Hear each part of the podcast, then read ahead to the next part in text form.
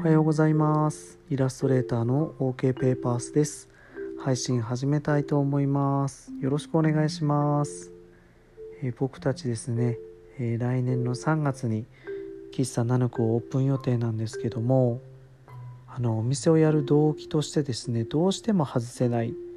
まあ、ベースとしてあるのがですね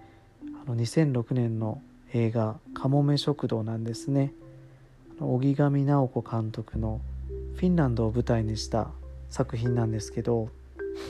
当時は影響を受けた方もたくさんいるんじゃないかなって思います僕たちもすごい影響を受けてまして今振り返ってもやっぱりあの映画なかったら、うん、喫茶店とか飲食店やりたいなって思わなかったんじゃないのかなって感じがしますね。うん、あの当時好きなものとかデザインとかカルチャーとか今若干違うんですけど今振り返ってもやっぱりマスコがスタートラインだったかなと思ってて昨日もちょうどそんな話になったんですね。でじゃあ夜みんなで見てみようかっていうことで夜あの家族で見てみました。うんあのうちの長男はですね一回その舞台になったヘルシンキ行ったことがあるんです。なのでちょっとその時の写真とかも交えながらこう興味がそれないように なんとか映画に、うん、興味持ってもらえるようにしながら楽しく見たんですけど、まあ、1時間40分なので割とあっさり見れるかなと思ってるんですよね。うん、やっぱりいいなって思いましたね。あの美味しいご飯とかコーヒーがメインのお話なんですけど、うん、あのーやっぱこういうお店全く同じ店がやりたいわけじゃないんですけど、まあ、このお客さんも気軽にでやってる人もやっぱりその働いてる人も楽しくですねあのそんな力入れずしかも接客の仕方はそれぞれみたいなそんなお店やっぱりいいなって思って見ててで長男にもそういう話ができたんでよかったなと思ってますね。その映画の中で出てくるのがポイントでよく出てくるのがおにぎりなんです。メインメニューはおにぎりですっていうぐらいなんですけどあのー結構象徴的に出てくるんですよね。で僕もおにぎりには割と自信があって、美味しく作れるっていうのも、まあ、自分で言ってあれですけどあるし、まあ、形も上手に綺麗に作れるかなと思ってます。そう僕がもう10年以上ぐらい前なんですけど名古屋市の千種区池下にある J 太郎っていう居酒屋で夜バイトしてたんですよね。でそこの店長さんがジョーさんっていうんですけど料理全部美味しいんですけどその人がつくジョーさんが作るおにぎりが大きくて形綺麗で美味しいんですよね。こんなでっかいの食べれないって思うんですけどみんなパクッと男性も女性も子供も関係なく食べちゃう美味しいおにぎり。でフォルムも綺麗みたいな。でそれに憧れた時期があっておにぎり握るのめっちゃ練習したんですよね。うんそんな感じがあって結構あの綺麗なおにぎり握りますねみたいな。言ってもらえることがあります。まあそんな言われ方はしないかな。うんおにぎり上手だねって。そうですね言ってもらえますね。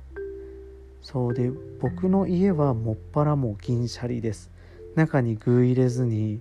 まあ、子供がその方が好きなんですよねあの塩だけで味付けするっていうのがあるんですけど結構これなんでこんなうちでおにぎり握るかっていうとあのよく友人家族とかと持ち寄りのご飯会とかした時にですね、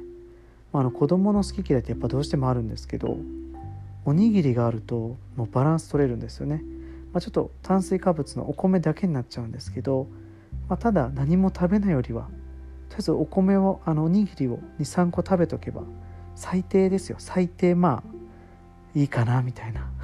ちょっとボーダーラインをそこで作るみたいな感じでやってますね。なのであので大人も食べるんですよね。おにぎり美味しいんで、まあ、好き嫌いってもおにぎり食べてればまあいいでしょうみたいな。好きなもん食べたらいいよねみたいな。感じでよく作りますね。おにぎりってやっぱあの誰か人が作ると美味しいんですよね。自分が作るよりもあのレモンハイと一緒ですね。人に作ってもらうの方が美味しいと感じます。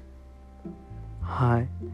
で昨日ですねちょっとこの話をしようかなって思った時におにぎりの話したいなって思った時にあのインスタグラムのアンケートで聞いたんですけどパリパリ派としっとり派のりですね。どっちが好きですかって質問を投げかけさせてもらいました。皆さんたくさん返答いただいてですねあのー、結果はですねパリパリ派が7割しっとり派が3割だったんですけどもまあ正直言うとこの結果って割と見えてましてあのパリパリ好きな人やっぱ多いですよね。で映画も中でもやっぱパリパリだったんですよね。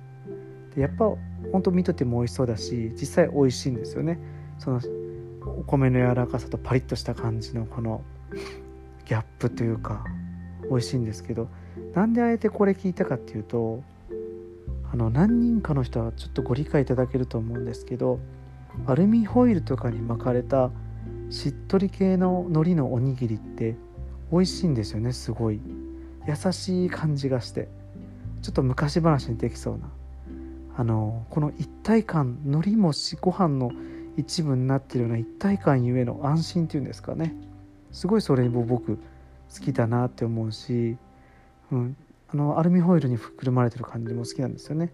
多分そのおにぎりを擬人化ですね。人に例えるならすげえいい人だなって思います。ちょっとこのいい人っていう表現あれなんですけどもう自分からですねこう身を乗り出してあの行動とか発言はしないんだけど一緒にいるとすごい心地いい人、頼りになるかどうかちょっと分かんないんだけどあの一緒にいればなんか、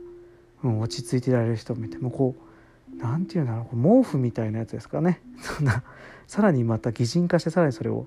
毛布に例えるっていうのもちょっとあれですけどそう。そんなおにぎり。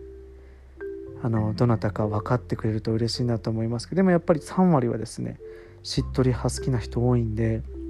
いると思います。そうあのコンビニの混ぜご飯系のおにぎりもしっとりの海苔多いですよね。なぜかは分かんないですけどもやっぱり優しい感じがするのかな。うん。でもあのそうですね、まあ、おにぎりの海苔とかは TPO とかその味にもよりますしそのたそうですね。雰囲気にもよって変わるので、まあ、それは限定せずにですねいろんな食べ方があったらいいと思います。で思うのが僕たちもですねその外食行った時に子供何食べようって悩むことが多いのでまああとあとご飯食べに行くわけじゃないですけどちょっとお腹小腹空いたなっていう大人の人もですねそんな時に頼めるシンプルなおにぎりをお店でも提供できたらいいなって思ってます。で僕はさっきも話した通り銀シャリで行こうって思ってるんですけどまあ海苔は別に置いといて食べる直前に巻いてもいいしもう巻いてちょっと放置しといてもいいしなんならもう別々に海苔だけで食べておにぎりだけでも食べていいみたいなこうまた選択肢をですね あの選べるようなおにぎりっていうのもいいかなと思ってました。はい。そうですね。あのかもめ食堂プライムビデオとかネットフリックスでも今見れますのでまだ見たことない方あとはまた懐かしいなって思う方はちょっと見てみるのもいいかと思います。はい。今日はそんな感じですね。今日も聞いてくださってありがとうございます。またこの番組面白いなと思ってくださったらいいねやフォローお気に入り登録をよろしくお願いします。はい。じゃあ今日はこの辺りで終わりです。